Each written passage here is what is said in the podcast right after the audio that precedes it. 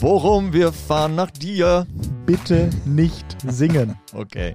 Hier kommt alles Wissenswerte zu unserem Spiel im Ruhrstadion.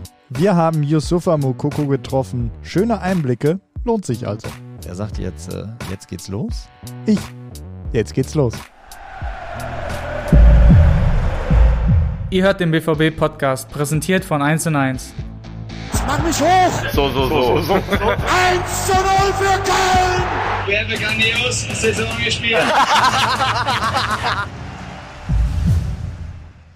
So, Tobi, du hast Mucki getroffen und ich habe schon gehört, tolles Interview. Stimmung war richtig gut, auch weil du vorher mit einem Ex-Borussen einen Videocall hattest und Mucki ja das Beste daraus vorgespielt hast. Erzähl mal. Ja, genau. Ich habe äh, bei Felix Passlack angerufen. Felix war ja schon in der Jugend beim BVB, kennt also auch das Duell Bochum gegen Dortmund Mhm. bestens. Und Yusufa und Felix verbindet nicht nur die gemeinsame Zeit hier, die beiden können sich auch wirklich gut leiden. Jetzt spielen wir morgen in Bochum. Also ich muss sagen, ich bin wirklich großer Fan des Ruhrstadions, eben weil du da immer einen guten Fight geboten kriegst. Also wenn wir da hinfahren, es ist eng, es ist laut und auf dem Platz, ja, wird es auch schon mal rustikaler. Edin Terzic hat auf der Pressekonferenz vom Spiel gesagt, dass wir äh, aufpassen müssen, dass wir unser Spiel spielen und es darf kein, in Anführungsstrichen, VfL-Spiel werden. Ähm, das wird eine echte Herausforderung, denn so ein nickliger Zweikampf und schon hast du die Bude da eigentlich angezündet. Das ist definitiv eine Herausforderung, die Ruhe zu bewahren, die Spielidee, die Edin und sein Team, sein Trainerteam hat, einzuhalten, die Position besetzt zu halten, möglichst wenig Hektik aufkommen zu lassen, möglichst viel klarer Kopf und in den Zweikämpfen die Härte annehmen. Hm. Das ist, glaube ich, der Plan, wenn ich das in der PK richtig verstanden habe. Ja, es ist ja auch in relativ kurzer Zeit das dritte Spiel in Bochum. In der letzten Saison, äh, wir erinnern uns, haben wir ja im Pokal gewonnen und dann in der Liga dieses viel diskutierte Unentschieden geholt. Die allermeisten werden sich äh, ungern dran erinnern. Dieser nicht gegebene klare Elfmeter. Punkte, die wir sehr, sehr gut damals hätten gebrauchen können. Trotzdem behaupte ich jetzt mal, dürfte Yusufa ja positive Erinnerungen an Bochum haben, wo er doch ja im Heimspiel zwei richtig geile Tore gegen die geschossen hat. Also einmal unter die Latte gezimmert und einmal geluft aus, ja, was waren das, 35 Metern? Wenn es nach Mucki geht, waren es sogar 50 Meter. Lassen wir an der Stelle vielleicht mal so stehen. Los geht's jetzt auf jeden Fall erstmal mit einem kurzen Rückblick auf das späte 1 zu 0 gegen Köln. Und nochmal zur Erinnerung, mittendrin kommt auch Felix Passlack zu Wort. Aber für mich war nur im Kopf, bitte, bitte, egal wer, Hauptsachen äh, ein Tor schießen und dann, dass Donny das getroffen hat und so schön. Aber ich glaube, davor wollte der Trainer schon Jamie reinbringen und dann, wie der Fußball so seine Geschichte schreibt, äh, hat Donny das Tor getroffen äh, und dann, ja, das ganze Stadion ist aufgestanden. War, jeder war einfach erlöst, so, dass wir 1-0 getroffen haben und wir alle waren auch glücklich, weil wir wissen auch, wie hart das war. Ja, letztes Jahr äh, kam der auf mich zu, meinte, ja, ich brauche da ein Trikot und dann dachte ich mir, okay, was kann ich denn so dann fragen? Und dann habe ich nach Mütze gefragt. Dann bin ich ähm, zu ihm, also ins Büro gegangen, aber der war schon, äh, glaube ich, bei Medi äh, Medienleuten schon und dann konnte ich da nicht stören. Habe ich dann mein Trikot liegen gelassen. Und dann habe ich einfach gehofft, dass er, wenn er dann nächstes Jahr hier zu uns kommt, dass er mir auch die Mütze gibt. Und dann nach dem Spiel kam er auf mich zu und dann so kamen dann die Geschenke. Auf jeden Fall coole Sachen. Ich freue mich auch darauf und das wird auch eine besondere Platz bei mir haben. Wir haben noch ein kleines Statistikquiz für dich zum Spiel gegen Köln. Was denkst du, wer ist gegen Köln am meisten gelaufen? Julian Brandt, Marcel Sabitzer oder Julian Riasson? Boah, lass mich mal kurz nachdenken, bitte. Julian. Ich würde sagen Julian Brandt. Nee, war Marcel Sabitzer. 12,5 Kilometer, Brandt 11,8, Riasson 9,8. Wer hat denn die meisten Zweikämpfe gewonnen? Niklas Süle, Emre Can oder Rami Benzebaini? Benzebaini. Ja. Der gewinnt immer Zweikämpfe, Mann. Wer war am schnellsten? Karim Adeyemi, Yusufa Mokoko oder Mats Hummels? Äh, ich schätze mal, warte, hab Karim einen Sprint gehabt. Ja, aber ich weiß nicht, wie ich kam. Ich würde. Boah. Warte mal. Boah, ich würde Mats sagen. Nee, war Karim. Ich glaube, drei Kontakte mitgenommen, dann gescheppert. Äh, ich, ich, ich wusste auch nicht, dass der Ball so drin war. Ich habe nur gehört, wie die Menschen aufgestanden sind. Dann dachte ich mir, wow. Und dann nach dem Spiel habe ich die Tore geguckt. Auf jeden Fall sehr selbstbewusst war ich da auf jeden Fall, dass ich von, der, keine Ahnung, 50 Meter mit rechter, war auf jeden Fall geil. Ich glaube, ich habe das Ricken da gemacht, also ungefähr, aber bei mir war ein bisschen weiter hinten. Aber war schöne, also zwei schöne, wunderbare Tore gemacht und ich hoffe auch, dass der Samstag mir auch gelingt. Dass auf jeden Fall optimal in Bochum auch sehr schwer sein wird, äh, wissen wir alle, weil, sage ich mal, du spielst eine kleine Derby und die spielen zu Hause und die sind abhängig von den Zuschauern genauso wie wir. Und wenn die Zuschauer da sind, dann ist jede Mannschaft motiviert. Die wollen um jede äh, Punkte kämpfen, weil die einfach im Abschied irgendwie auch so kämpfen. Äh, ja, auf jeden Fall müssen wir uns vorbereiten, äh, bereit sein, die, die Härte anzunehmen und dann fußballerisch dann so zu lösen. Wir haben äh, nämlich mit einem deiner Ex-Teamkollegen über die Partie gesprochen. Nein. Jetzt am Samstag. Äh, ich will mal schau gespannt. mal hier. Ist natürlich dann auch schon wieder ein Zufall, dass es direkt gegen den BVB geht äh, im ersten Heimspiel.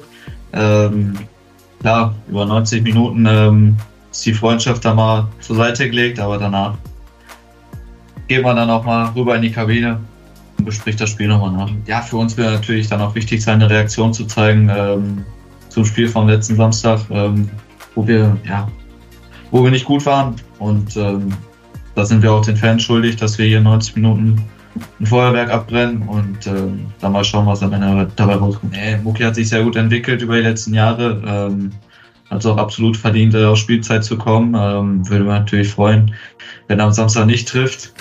Dafür dann aber in anderen Spielen und ähm, ja, einfach ein guter Junge.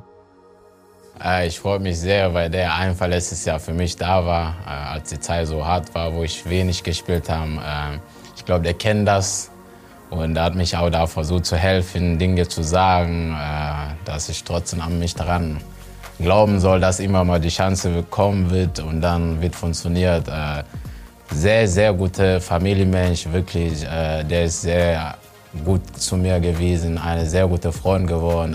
Ja, ich freue mich, ihn so an Samstag zu sehen. Ich hoffe, dass ich sein Trikot dann bekomme. Ja, auf jeden Fall auf die Duelle freue ich mich und das Tor werde ich versuchen zu treffen, auch wenn er das nicht möchte. Ja, was ihr jetzt nicht sehen konntet, vielleicht im Ansatz gehört habt, wie oft der Junge gelächelt hat. Ähm, er hat es ja gar nicht so einfach. Ähm, muss schon gucken, dass er so seine Einsatzzeiten kriegt beim BVB. Aber er macht auf mich einen sehr positiven, optimistischen Eindruck. Also, wie war das für dich? Weil du hast ihm ja die Fragen im selben Raum gestellt.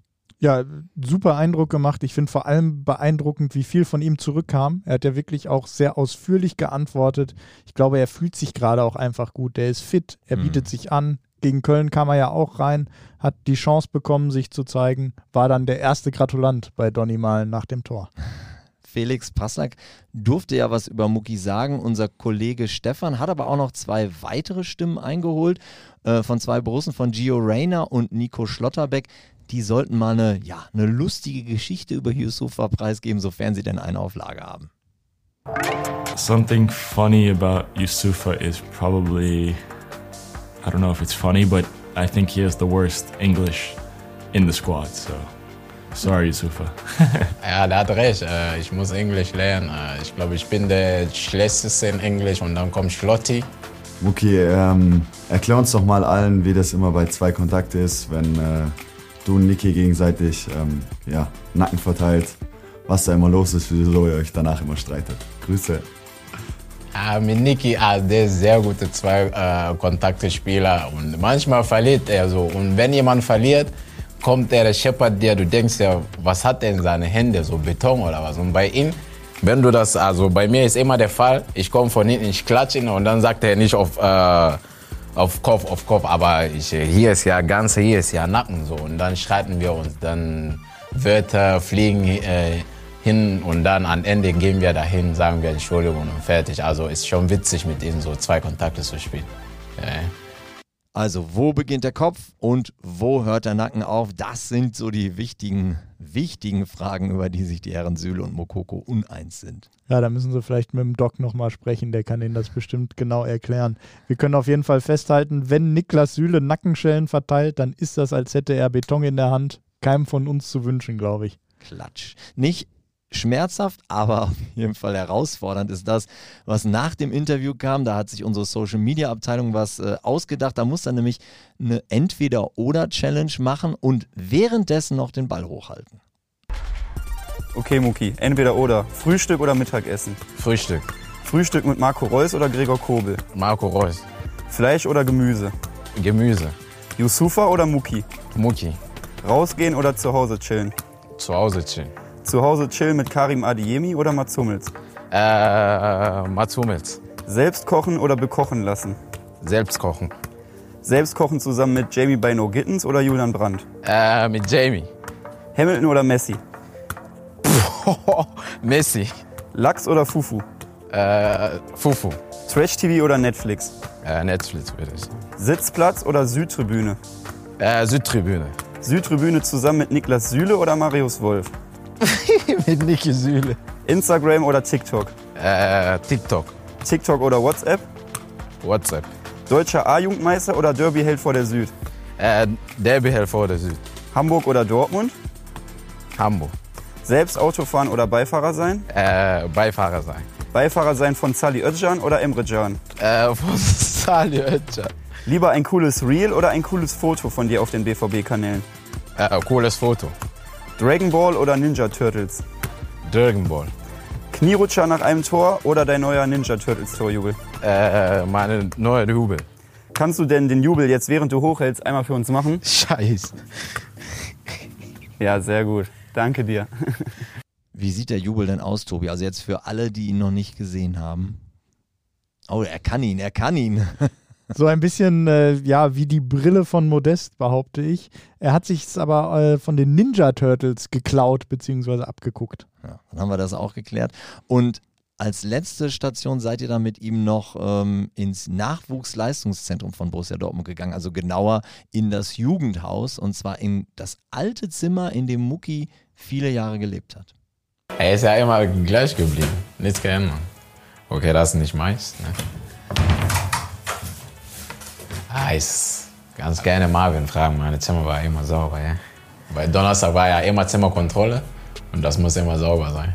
Ja, hier, ich hatte äh, Schrank hier gehabt, also kleines, nur für Jones und alles andere hatte ich dann draußen gepackt. Ja. Ich war vier Jahre hier. Ich war, das war das Beste, was mir passieren konnte, weil hier waren wir mit so vielen jungen Spielern. Ähm, uns war nie langweilig, es war immer viel los äh, und also an, auch an, an Dankeschön an Marvin und Franzi. Äh, die haben alles mitgemacht. Äh, das war sehr schön. Manchmal, wenn wir frei hatten, waren wir bis 2 Uhr, 1 Uhr wach, haben wir Musik angemacht, getanzt. Äh, das war unfassbar. Und wenn man jetzt an Handy so geht und guckt sich so die Video, man Ländern so zu schätzen, wenn irgendwas schon so vorbei ist. Ich glaube, würden wir die Zeit so drehen, würden wir viele Sachen richtig machen. Äh, ja, wir waren junge Bursche, also die zusammen Spaß hatte. Äh, ja, ich bekomme Gänsehaut, wenn ich rede, weil das war einfach so sehr tolle Zeiten mit den Jungs. Äh, traurig, dass er so zu Ende gegangen ist, aber irgendwann geht alles zu Ende. Profi zu sein hier bei Dortmund ist was ganz Besonderes, weil viele schaffen nicht. Ich glaube, ich hatte viele gute Top-Spieler gehabt in einer Mannschaft. Äh, ich war mir 100% sicher, dass sie das so schaffen würde, aber am Ende hat man gesehen, dass auch der Weg dahin nicht einfach ist. Äh, du musst durch Steine gehen, du musst Berge hochgehen. Äh, am Ende musst, musst du einfach durchhalten, du musst Selbstbewusstsein, Selbstvertrauen haben, dass du auch so schaffen kannst. Und wenn du das in deinen Kopf so hinbekommst, dann fehlt nur noch Disziplin, harte Arbeiten und Ernährung und gut zuhören und dann kriegst du das hin ja, ich glaube, Ansgar und ich können so sagen, ja, wir haben da geschafft. Und Gio Reyna, aber ich zähle ihn nicht, weil der so spät dazu gekommen ist. Aber trotzdem drei Jungs bei dem Profi zu sein, kriegst du nicht so in jedes Jahr. Nee, also solche Typen wie ihn, die findest du tatsächlich nicht jedes Jahr, behaupte ich. Nee, das stimmt. Und es war auch äh, super zu sehen, wie seine Augen anfingen zu leuchten. Ich glaube, er hat es ja auch wunderbar erklärt, wie er Gänsehaut bekommen hat, wenn er an diese Momente zurück blickt. Aber ich glaube, wenn wir auf unsere jetzigen U-Mannschaften gucken, da sind auch so richtig gute Jungs dabei. Da könnten auch zwei, drei den Sprung auf jeden Fall schaffen. Hm. Morgen in Bochum wünsche ich Mucki auf jeden Fall auch von Herzen Äh, Gerade nach diesen Einblicken, dass er seinen neuen Jubler dann auch mal zeigen darf. 15.30 geht's los. Wenn ihr Bock habt, schaltet gerne das BVB Netradio ein. Boris Rupert und ich melden uns dann aus dem Ruhestadion. Ich werde reinhören, vor allem die ersten ja, knapp 15, 20 Minuten wird für mich interessant. Ich bin vorher noch bei der U23, die ja ah. gegen Dynamo Dresden spielt im Signal Iduna Park. Also wer vielleicht kein Ticket für Bochum bekommen hat, ist auch im Signal Iduna Park herzlich willkommen. Auf jeden Fall. Gespannt bin ich auf jeden Fall, wie wir den Podcast kommende Woche machen. Warum? Ja, unser Gast steht ja schon fest. Kann der schon so gut Deutsch? Ah, ja, hast recht. Äh, ja, da müssen wir uns dann, äh, da müssen wir uns was einfallen lassen. Aber erstmal fahren wir jetzt nach Bochum, wo die Sonne verstaubt. Bitte nicht singen. Okay, tschüss. Tschüss. Das war schon wieder. Hat's euch gefallen? Dann abonniert doch unseren Podcast bei dieser, Spotify, Apple oder Google und schickt uns eure Kommentare an podcast.bvb.de. Danke und bis bald.